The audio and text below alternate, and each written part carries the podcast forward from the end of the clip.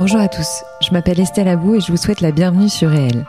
Avec ce podcast, je donne la parole à des personnalités qui ont un impact positif, réel, sur l'autre, l'économie, l'environnement ou les générations futures.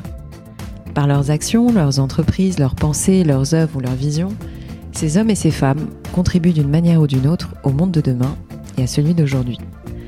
Si vous aimez le podcast et que vous voulez me soutenir dans ma démarche, la meilleure manière de le faire, c'est de vous abonner, de mettre 5 étoiles à l'épisode, de le commenter ou encore d'en parler autour de vous sur les réseaux sociaux et dans la vie réelle. Alors je vous souhaite une très bonne écoute et on y va. C'est un des plus grands patrons français connus mondialement et je suis honorée de le recevoir dans mon podcast. L'introduction ne sera pas très longue. Je tiens juste à préciser que j'étais très émue au début de l'interview parce qu'il est certes mondialement connu, mais j'ai un peu grandi avec lui, parce qu'il a souvent été cité en référence par mes parents. Il connaissait mon grand-père, une autre partie de ma famille également. Donc je suis vraiment, vraiment heureuse de partager cette conversation avec vous, conversation avec Monsieur Maurice Lévy. Monsieur Maurice Lévy, merci beaucoup d'avoir accepté mon invitation dans mon podcast. Je suis vraiment honorée. Alors, euh, je dis ça très souvent, mais pour le coup, c'est vraiment vrai. c'est très gentil, merci. Et je suis très heureux de le faire avec vous. Merci. Comme je vous le disais avant qu'on appuie sur le bouton on, je vous connais comme tout le monde peut vous connaître, mais j'ai un peu grandi avec vous aussi, parce que vous avez souvent été euh, cité en exemple. C'est compliqué de vous demander ça, mais comment vous vous présentez aujourd'hui? Ben, Je me présente de manière très, très simple. Hein. Je, euh, je, je dis je suis plus rien. Oh. Voilà comment je me présente de manière générale. Euh, donc j'ai fait un parcours qui est euh, connu de beaucoup de gens. Euh, mmh. J'ai, je suis un rap Publicis en 1971, ça fait 50 mmh. ans. Mmh.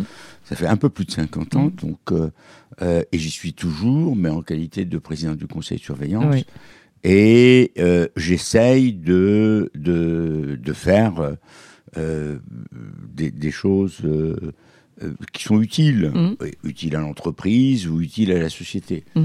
Donc, mais en fait, je ne me présente pas quelqu'un qui a eu. Eh ben, je ne me présente pas, je trouve intéressant et qui espère être utile. Voilà. Magnifique. Tout simplement. Mais votre vie mériterait quand même un film. Hein, ça, moi, j'y ai pensé en préparant notre interview. Il y a eu une scène, enfin, une époque, comment dire, un souvenir, je pense, ou un élément déclencheur dans votre parcours. Tout le monde vous le rappelle à chaque interview. Je suis navrée, mais on ne peut pas y couper vraiment. Vous allez me parler de l'incendie. Voilà. je suis navrée, mais c'est vrai que euh, ça reste quand même un, bah, une épopée incroyable. Ça s'est produit, euh, si je ne m'abuse, euh, dans les années 72. Oui, oui, le 27 septembre 72. Voilà, le 27 septembre 72. Vous veniez de décliner une offre en fait euh, dans une agence dans laquelle vous étiez déjà depuis euh, l'âge de 29 ans, je crois.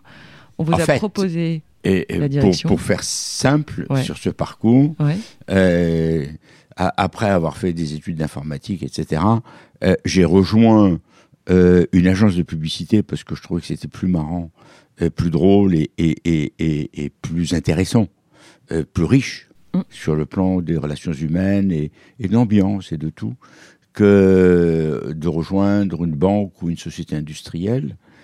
Et ça s'appelait Synergie, et j'y ai passé 5 ans, de l'âge de 24 ans à 29. Mm-hmm.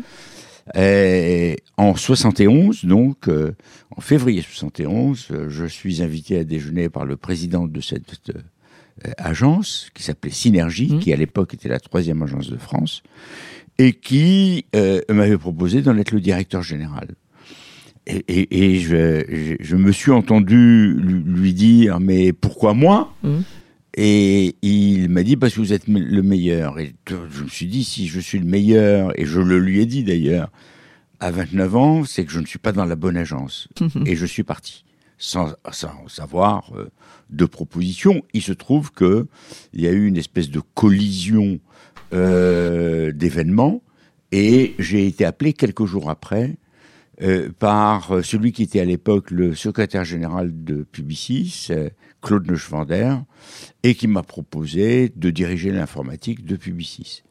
Alors, c'était pas mon rêve de retourner à l'informatique parce que j'avais déjà euh, euh, dépassé euh, tout, tout, cela, mais c'était quand même assez passionnant. Et puis mhm. c'était Publicis. Mm. Publicis, c'est le rêve de tout publicitaire. Mm. et encore aujourd'hui d'ailleurs, je dois le dire, et à l'échelle mondiale.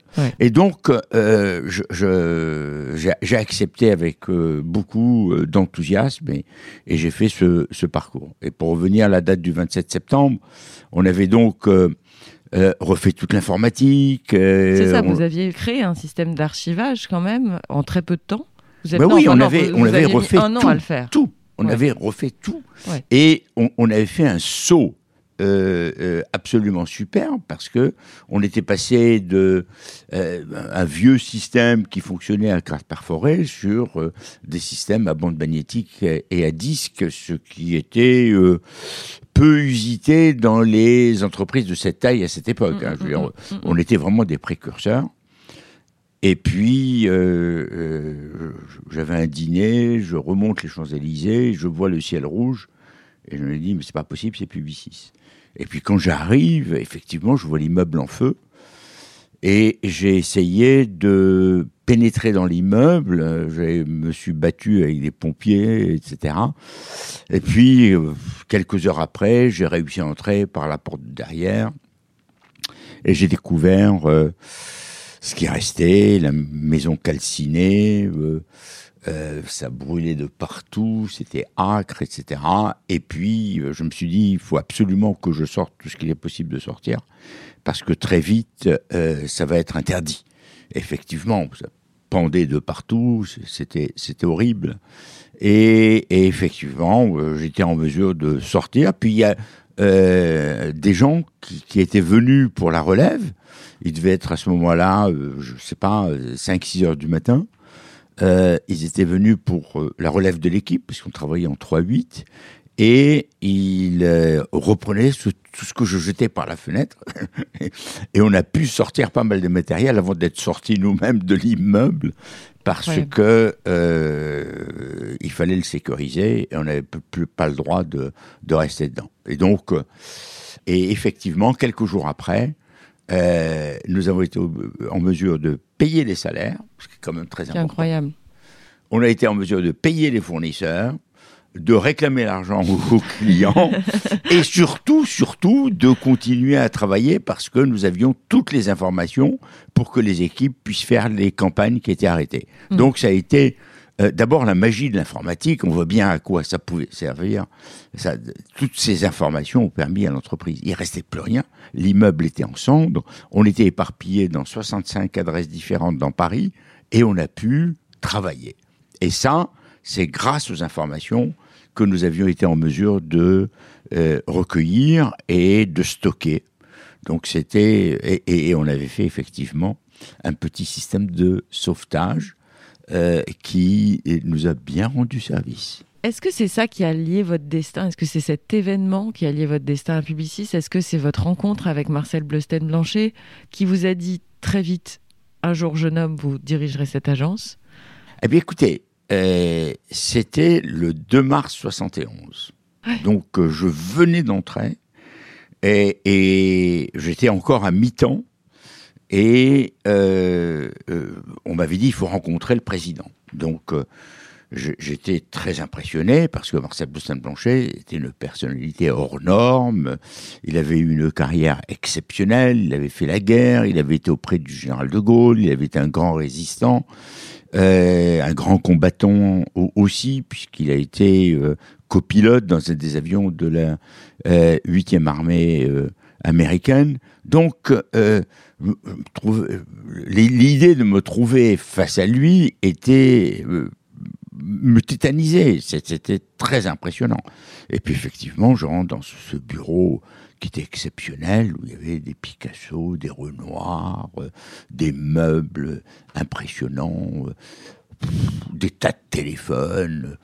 Et, et, il s'assoit à une table de bridge, m'invite euh, à le rejoindre, euh, ce que je fais, et puis euh, les premières minutes, je suis tétanisé, je parle pas, j'ai du mal, et puis il, il, parle et il commence à parler de la radio, de ce qu'il a fait, et il me fait parler à un moment donné de la technologie, de l'informatique. Mmh. Alors je pars. je pars et on passe une heure ensemble. Mm. Et euh, j'étais enthousiaste, j'avais, c'était l'époque où j'avais plein d'énergie, plein de passion, mm. et je racontais tout cela avec effectivement énormément de passion. Il avait adoré, et à la fin de l'entretien, il s'est levé, il a pris un bouquin qui était son livre, qu'il venait de sortir, qui était La rage, de, convaincre, et il me l'a dédicacé euh, à, à Maurice Lévy dans la conviction m'a convaincu, me le donne, et me dit, jeune homme, un jour, vous dirigerez cette maison. 2 mars 71, première rencontre. Et donc, euh, euh, je, n'y prête pas ensuite attention. Je travaille euh, à, réaliser le projet que nous avions. Mm, mm. Et puis, après l'incendie, je, je l'ai vu souvent parce qu'effectivement, l'épisode de l'incendie a beaucoup compté. Et puis alors après, ça a été, j'ai envie de dire, une ascension à la fois fulgurante, mais quand même qui s'est inscrite dans le temps, parce que ça, vous avez pris presque dix ans pour diriger. En fait, vous êtes arrivé, enfin, Marcel Blesten-Blanchet vous a confié les rênes de la maison, après avoir bien entendu pris la direction générale, etc. Mais vous avez gravi les échelons, et en même temps, ça s'est fait à la fois vite et lentement, je sais pas bah, Ça s'est fait euh, très vite, d'une certaine façon, et assez lentement d'une autre façon. Très vite parce que, dès 73, il m'a proposé la direction générale de Publicis Conseil, la principale entité du groupe. Donc, euh, et, et, c'était l'agence euh, qu'il avait créée. C'est donc la société qui a donné naissance au groupe Publicis. C'était donc extrêmement important. Et euh, c'est donc un an après l'incendie, j'ai 31 euh, ans, et je lui réponds non. Comme j'avais dit à l'autre non, je lui dis non, euh, et je lui dis, en fait, vous voulez plutôt que j'aurai quelques problèmes que de faire de moi le directeur général. Donc je vais vous régler les problèmes. Mais, sans vous, un directeur général? vous, vous nommerez un directeur général le temps voulu. Il me dit, c'est la première fois qu'on refuse une promotion. Euh, je lui dis oui, mais parce que je ne crois pas que vous vouliez vraiment que je sois directeur général. Et je le pensais. Et donc j'ai effectivement réglé pas mal de problèmes parce que quand vous vivez un incendie, vous êtes complètement désorganisé. Les, les, les, gens étaient éparpillés dans plusieurs adresses. C'était une entreprise qui était euh, divisée. C'était très compliqué. Euh, on, perdait un peu d'argent à mm. cette époque mm. parce que effectivement le drugstore était fermé. Euh, Forcément. Euh, on avait beaucoup de mal avec pas mal de nos clients et puis on ne pouvait pas faire de la prospection parce que les gens disaient écoutez avant de venir prendre un nouveau client soyez gentil organisez-vous. et donc on, on avait énormément de problèmes de plusieurs natures à traiter et je m'y suis employé.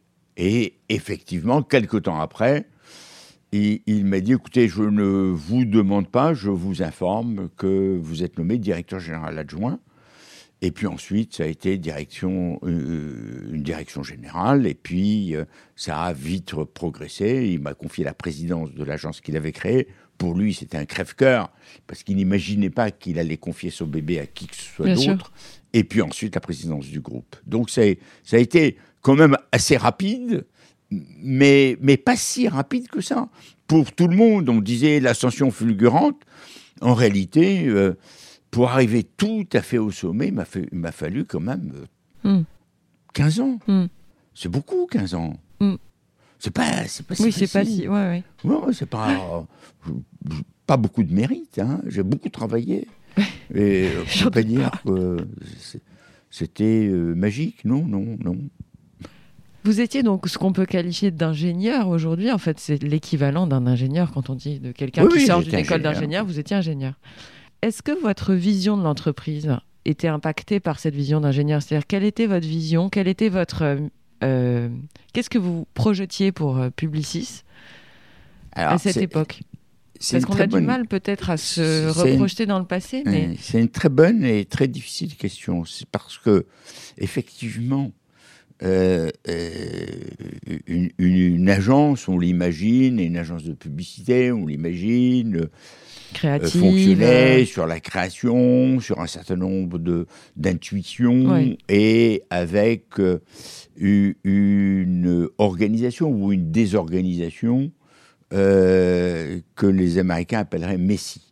C'est-à-dire euh, un, peu bordélique, euh, pardon pour l'expression.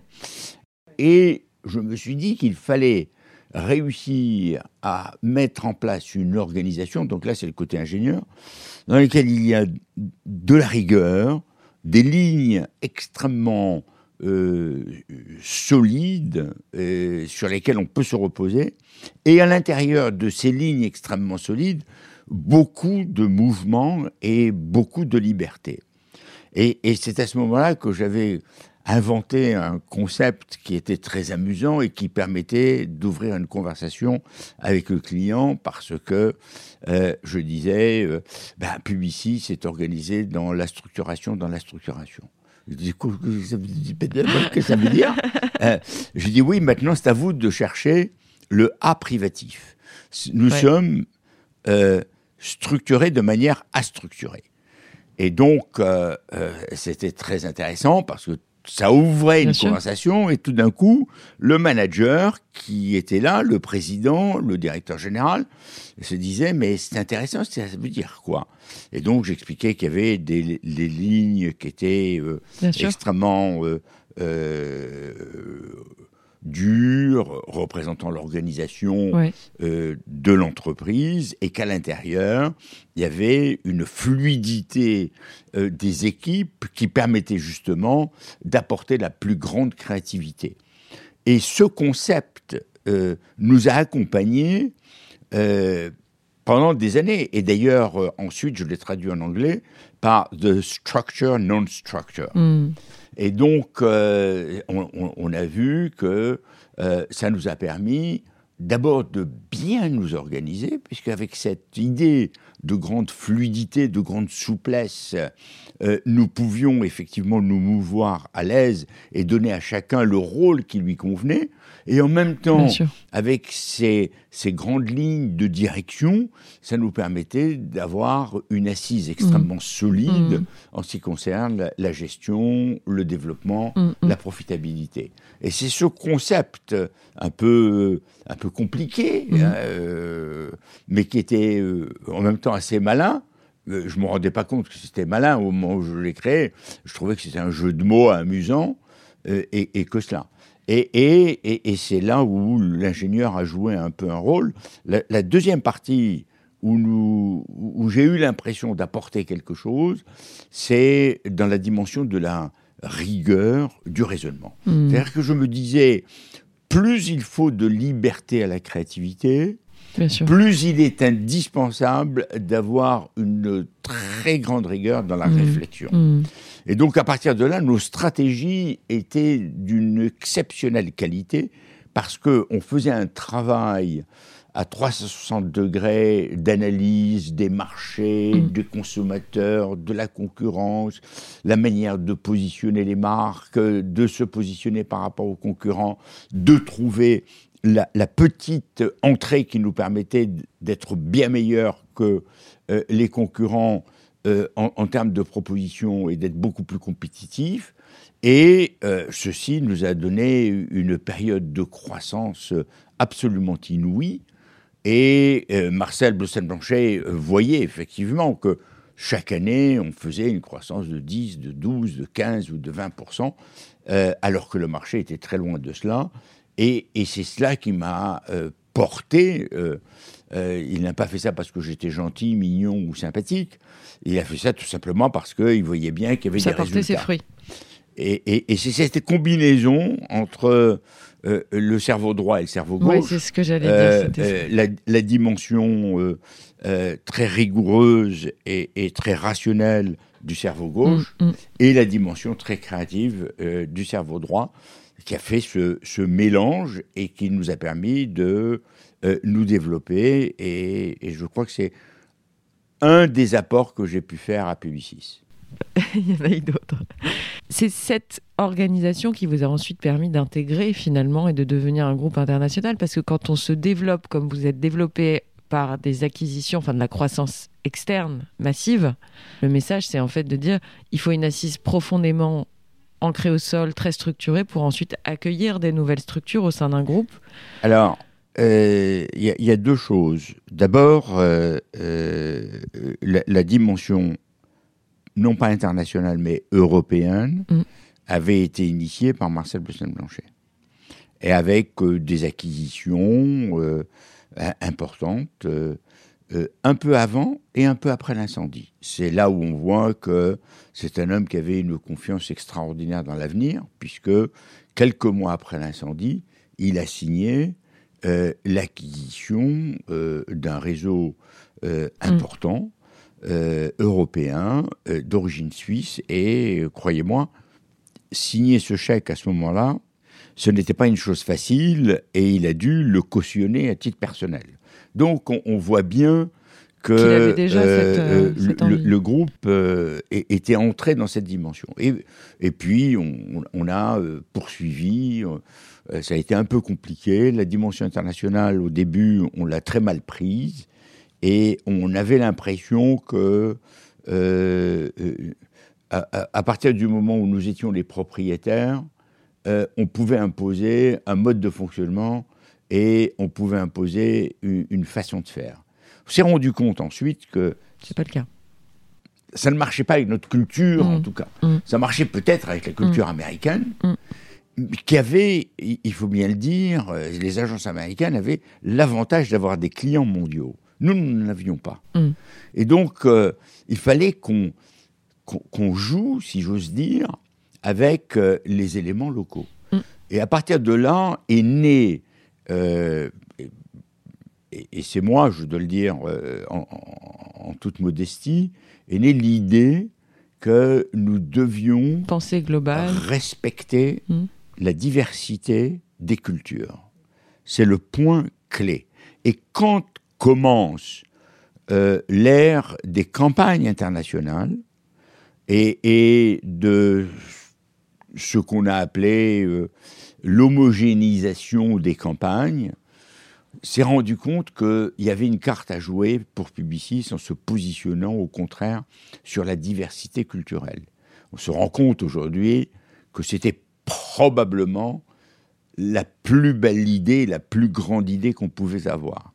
Alors ensuite, s'est posé le problème de notre propre développement euh, en au-delà de l'Europe. Sur l'Europe, on s'était plutôt pas mal installé, mais quand euh, on commence à réfléchir à la dimension mondiale, on est 18e ou 19e groupe. Et il y a 17 ou 18 groupes devant nous. Et effectivement, on ne nous attend pas. et les groupes euh, mondiaux sont tous américains ou anglais. Sachi est déjà bien implanté, WPP existe, mais il y a euh, des tas de groupes, Gray, YNR, etc., etc., Léo Burnett, enfin, la liste est longue de tous ces groupes qui nous dominaient, y compris les Japonais, mais qui n'étaient euh, pas mondiaux et qui étaient essentiellement japonais. Donc on se retrouvait euh, dans cette situation, qu'est-ce qu'on pouvait apporter? Et comment est-ce qu'on pouvait se développer à l'échelle mondiale? La clé est venue d'abord d'un client. Quand euh, euh, j'avais vu le président de Nestlé à un moment donné, il m'avait dit Maurice, nous, nous allons réduire le nombre de nos agences et nous n'allons prendre que des agences mondiales. Et à ce moment-là, j'ai vu que nous allions perdre Nestlé. Et il m'a dit, mais on vous gardera le temps de la transition ou alors de manière régionale sur l'Europe. Je lui ai dit, donnez-moi un peu de temps et laissez-moi revenir vers vous avec une idée. Et je suis revenu vers lui euh, un jour, je, me rappelle très bien, c'était le 15 août, euh, et on avait déjeuné euh, au restaurant d'entreprise de Nestlé à Vevey. Et je, lui ai dit, écoutez, vous pouvez pas nous faire ça, j'ai une idée et je vais vous l'exposer. Il me dit, avant que vous m'exposiez votre idée, je vais vous montrer quelque chose. Et il dit, j'étais sûr que vous alliez venir avec une idée, donc vous êtes une de nos agences internationales. Maintenant, dites-moi votre idée. Et je lui ai expliqué que nous allions euh, bâtir un groupe et que j'avais besoin de quelques années. Et c'est là où il m'a répondu, euh, on ne peut pas être mondial à moitié. C'est comme une femme, elle n'est jamais enceinte à moitié. Donc, euh, il faut absolument que vous soyez mondial ou pas. Et à ce moment-là, on s'est engagé dans un processus de mondialisation en marche forcée, parce qu'il fallait qu'on soit euh, euh, partout. Donc, on avait une petite tête de pont aux États-Unis, et dans la même semaine, enfin, des même dix jours, je me souviens, j'avais fait le Canada où j'avais acheté une agence, j'ai ouvert le Mexique, j'ai ouvert le Brésil. Et puis ensuite, dans la semaine qui a suivi, j'ai fait Singapour, euh, Manille et Bangkok. Et, ça a été ensuite un rythme effréné de petites agences que nous achetions. Elles n'étaient pas toutes bonnes, elles n'étaient pas toutes brillantes, elles n'étaient pas toutes parfaites, mais elles nous permettaient de dire à certains clients fidèles, voilà, nous sommes là. Et il y a trois clients très importants et à qui on doit une reconnaissance éternelle, que sont euh, Renault, L'Oréal et Nestlé, et qui nous ont accompagnés partout, et qui ont cru en nous, et, sans eux, on n'aurait jamais pu faire ce que nous avons fait. Et nous l'avons fait, comme je le disais tout à l'heure, grâce à une idée simple, qui était euh, cette, euh, ce concept de diversité. Et nous sommes partis de l'idée que il fallait plutôt jouer sur les différences que sur les similitudes.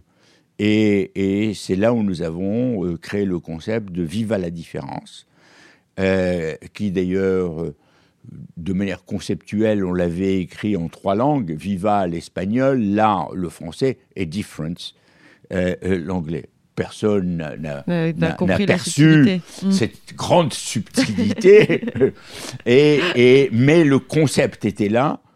Les collaborateurs y ont cru, les clients y ont cru, et puis ça nous a permis d'attirer des talents formidables et d'avoir des acquisitions éblouissantes parce que, effectivement, les gens n'avaient pas très envie de la domination euh, anglo-saxonne qui s'imposait un peu partout. Mais c'est ça qui, excusez-moi, je vous coupe, ça va pas du tout dans l'ordre de mes questions, mais je suis obligé de. C'est pas grave, allez-y, allez-y. c'est que si vous voulez, aujourd'hui, on est quand même face à des monstres qui sont les GAFA, qui ont, de en quelque sorte, mais qui ont clairement apporté un modèle, une, culture qui n'est pas la nôtre. C'est-à-dire qu'en fait, la popularité avec Facebook, par exemple, avant l'arrivée de Facebook, euh, personne n'en avait rien à faire d'être populaire sur les réseaux sociaux. Il n'y avait pas de réseaux on vérifiait, sociaux. Enfin, on vérifiait pas quelqu'un ou la communauté de quelqu'un avant de s'adresser à lui. Après, j'ai moult exemples dans ce sens-là, mais si vous voulez, est-ce qu'on ne fait pas un retour en arrière? Mais même la publicité, finalement, s'est uniformisée euh, à l'échelle de, bah, d'Internet, en fait, tout simplement. Donc, cette, ce respect que vous aviez pour les populations locales, finalement, euh, cette étude aussi de, de, de qu'est-ce qu'un Brésilien, qu'est-ce qu'un Italien, qu'est-ce qu'un Chinois, il euh, n'y a pas un retour en arrière selon vous? C'est euh, une très bonne question. Et il y a à la fois un retour en arrière, mais en même temps un bond en avant. Je mmh. vais essayer de m'expliquer. Mmh. Le retour en arrière, vous avez raison, c'est que effectivement, on est calé sur une culture anglo-saxonne. Et d'ailleurs, euh, euh, les anglicismes sont glissés partout, à travers le monde. Mm. Euh, et à travers le monde, on utilise les dot-com, mm. les mm. hashtags, et, et, j'en passe. Et, tout le monde parle anglais ou, ou de manière même superficielle. L'anglais fait partie du, euh, du langage commun, y compris dans les banlieues.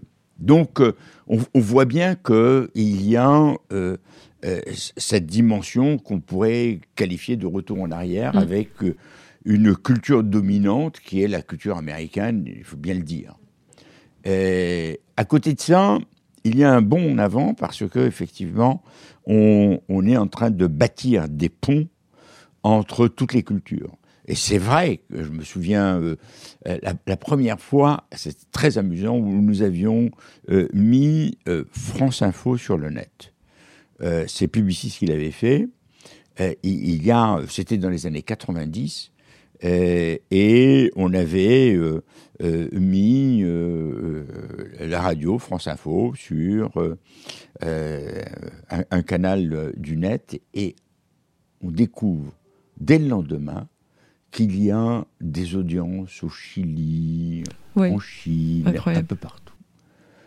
Et on se rend compte que tout d'un coup, le lien mm. qui est créé est, assez extraordinaire.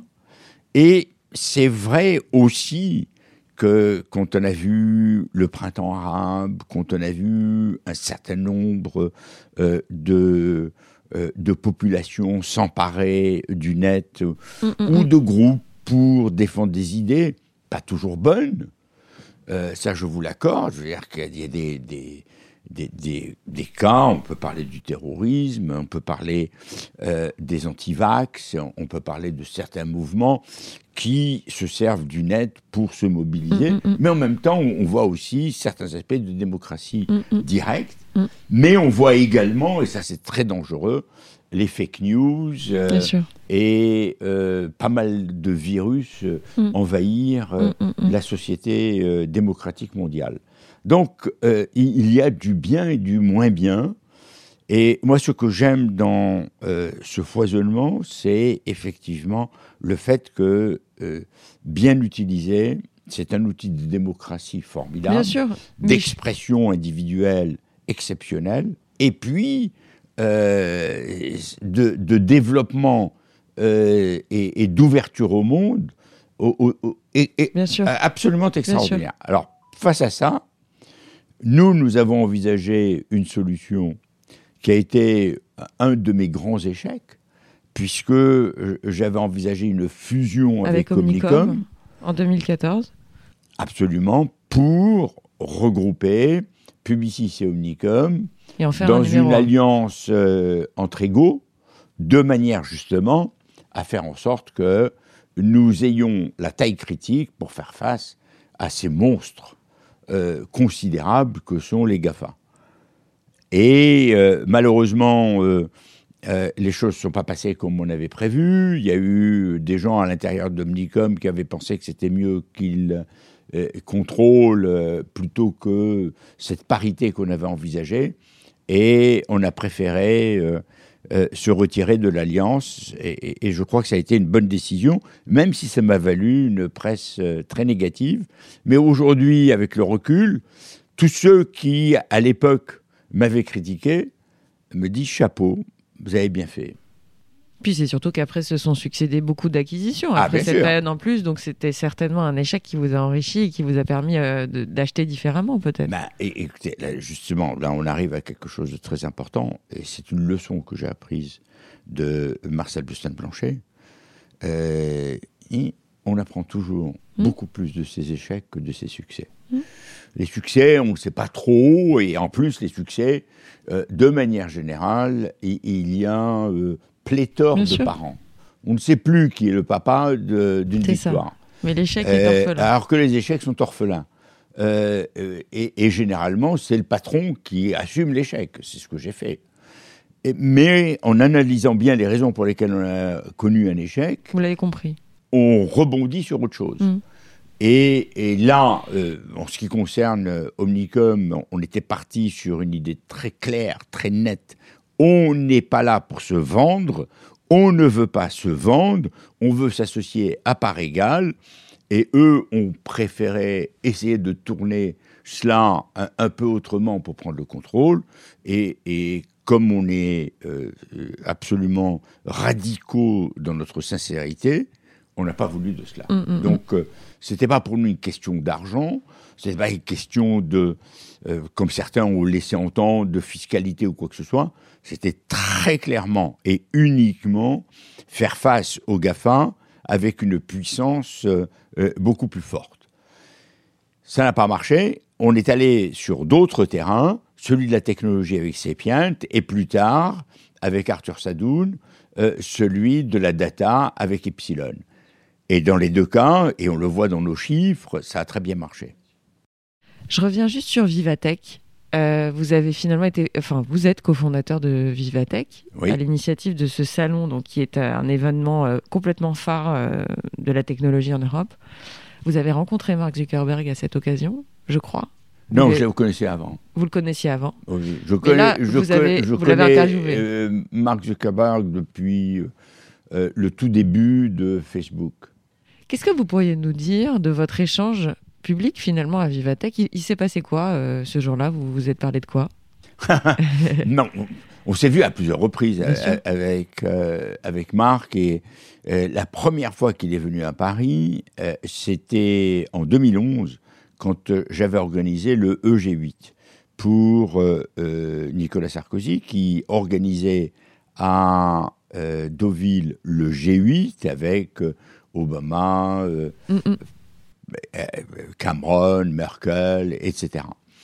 Et il souhaitait qu'il y ait une réflexion sur Internet et que cette réflexion soit portée au débat du G8. Et donc, on avait, il m'avait chargé d'organiser cela, et il y avait euh, Eric Schmidt, il y avait euh, Mark Zuckerberg, et énormément de patrons, de, le patron d'eBay, etc., euh, de l'univers de la tech, de tous les horizons. Avec Mark, on a eu beaucoup de discussions, aussi bien sur les problèmes que Facebook a, a rencontrés que sur les initiatives que Facebook a prises. Mm. Sur les problèmes sur les, que, que, Facebook a rencontrés, que ce soit euh, Cambridge Analytica ou d'autres, il a été très clair et très direct en expliquant bon qu'il y a eu des erreurs, euh, des erreurs de jeunesse. Il faut voir que cette entreprise s'est développée à une vitesse absolument incroyable et problème. Et je crois qu'il en a toujours été très sincère euh, dans cette démarche. Et puis, en particulier, il y a toutes les notre dernier échange, il, il a parlé abondamment de métaverse et euh, ce qui a donné naissance à ce qui est aujourd'hui Meta. et euh, de cette idée de créer des univers parallèles. Mais ça, ça vient depuis l'époque où il a acheté Oculus. Et, quand il a eu cette idée de réalité virtuelle avec euh, la 3D, avec euh, l'impression de vivre quelque chose d'un peu extraordinaire, euh, avec en portant tout simplement un masque et en, se projetant dans cet univers, et c'est vrai que c'est assez c'est pas assez, c'est profondément réel. Et, moi qui ai un peu le vertige, j'ai vécu des moments assez extraordinaires mm. et, et, terrifiants d'une certaine façon parce que tout d'un coup, je me trouvais euh, suspendu dans les airs avec un vide. Et c'était, euh, euh, je ressentais cela de manière profondément réelle. Donc, il, a, ouvert un certain nombre d'options pour l'avenir, et ça, c'est extraordinaire. Il a récemment dit, je, me permets juste un petit raccord avec l'actualité, mais il a récemment bah, annoncé, dit, je sais pas trop, enfin en tout cas peut-être menacé de fermer l'Europe avec Instagram et Facebook s'il n'avait pas la possibilité d'utiliser des données européennes aux États-Unis. Il a annoncé ça il n'y a pas très longtemps. Est-ce que c'est impossible, n'est-ce pas? Je vois pas bien comment c'est possible. Parce que et, je crois que personne n'y croit. Donc ça veut dire que globalement, euh, là, les autorités françaises vont forcément transiger sur ces utilisations de données euh, c'est pas seulement les autorités françaises, c'est les autorités européennes. Mais moi, je ne crois pas du tout. Moi, je crois que là, il y a euh, une négociation. Je n'imagine pas aujourd'hui une plateforme qui ne serait pas mondiale. Hmm. Euh, alors, à l'exception peut-être de la Chine, de la Corée du Nord, euh, qui serait fermée, euh, je n'en sais rien. Mais de manière générale, je n'arrive pas à imaginer qu'il puisse y avoir des plateformes qui n'aient pas cette dimension. C'est bien sûr l'énorme apport d'Internet. Internet a aboli les frontières, il a aboli le temps il a aboli euh, euh, tout, tout, ce qui crée des problèmes dans les échanges. Je veux dire que quand vous prenez Amazon, sans Internet, Amazon n'existerait pas. On prend euh, ce qui se passe avec aujourd'hui, que ce soit Teams, Skype ou Zoom. ces échanges n'existeraient pas sans Internet. Bien sûr. est-ce que l'on pourrait aborder les sujets de succession? Quels conseils vous donneriez à une personne qui est à la tête d'une entreprise et qui doit gérer sa propre succession? Pas se tromper. Tromper, d'abord c'est un sujet difficile. Il oui, faut je pas sais. se tromper. Je sais. Il faut pas se tromper parce que bon, souvent on, raisonne la succession comme euh, un, aspect purement euh, rationnel, théorique, etc.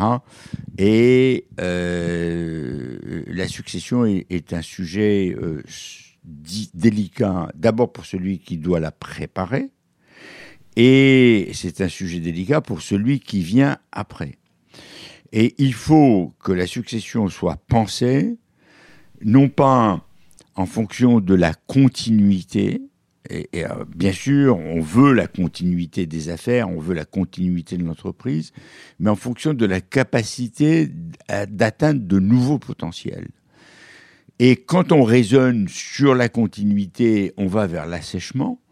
Et quand on raisonne sur, au contraire, l'exploitation du potentiel, on va vers la frustration de celui qui prépare sa succession. Parce que ça veut dire qu'il faut qu'il accepte que des choses qu'il a faites soient défaites ou soient pensées ou organisées mmh. autrement. Mmh. Et, c'est le grand pari. Alors, il se trouve que, euh, en ce qui me concerne, euh, j'ai beaucoup réfléchi à ma succession. Euh, et, j'avais un maître pour cela, parce que Marcel de Saint-Blanchet lui-même était obsédé par la continuité de Publicis et la préparation de sa succession. À cet effet, il, avait imaginé plusieurs choses et, probablement plusieurs personnes avant de s'arrêter sur moi. Et d'autre part, il était aussi très inquiet de ce qu'il avait pu voir dans d'autres groupes. Et c'est pour ça qu'il avait très peur du népotisme. Et que le népotisme pouvait conduire à faire des choix euh, juste. Euh, J'avais d'abord pensé à une première personne euh, et, très partagé, pour ne pas dire divisé, euh, sur Et je crois que le conseil. Et, on, on on l'a pas. il a fallu engager un processus. et, et je me suis dit que la meilleure façon d'assurer la succession, c'est que je n'en sois plus de quelque façon que ce soit. Et je ne voulais pas rester à Publicis parce que je craignais que mon successeur, quel qu'il soit, euh, fasse des choses qui allaient me qui allait heurter ma sensibilité ou qui allait froisser euh, euh, mon ego. Et je me suis dit, euh, non, je vais pas vivre cela. Et, en plus, je vais pas lui imposer mes vues. Et, et c'était donc, pour moi, une décision très claire. On nomme le successeur, je pars.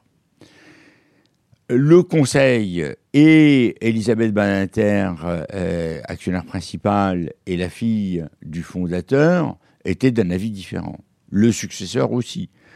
Et je me suis trouvé euh, euh, dans euh, une obligation plutôt sympathique, je dois dire, parce que quand même, ça flatte l'ego de dire attendez, non, restez s'il vous plaît, etc. Et, et, il a fallu que je fasse un parcours très très fort dans ma tête pour que je me détache de ce que j'avais fait et que je, je, sois plus un conseiller, quelqu'un qui donne un avis, que quelqu'un qui essaye de préserver ce qu'il a fait. Bien sûr. Ce n'est pas facile. Ce n'est pas facile. Il se trouve que j'ai un successeur qui est formidable, dont je suis, je suis absolument très fier, et qui fait un parcours exceptionnel, Arthur Sadoun. Et donc, euh, euh, et la relation entre nous deux est parfaite.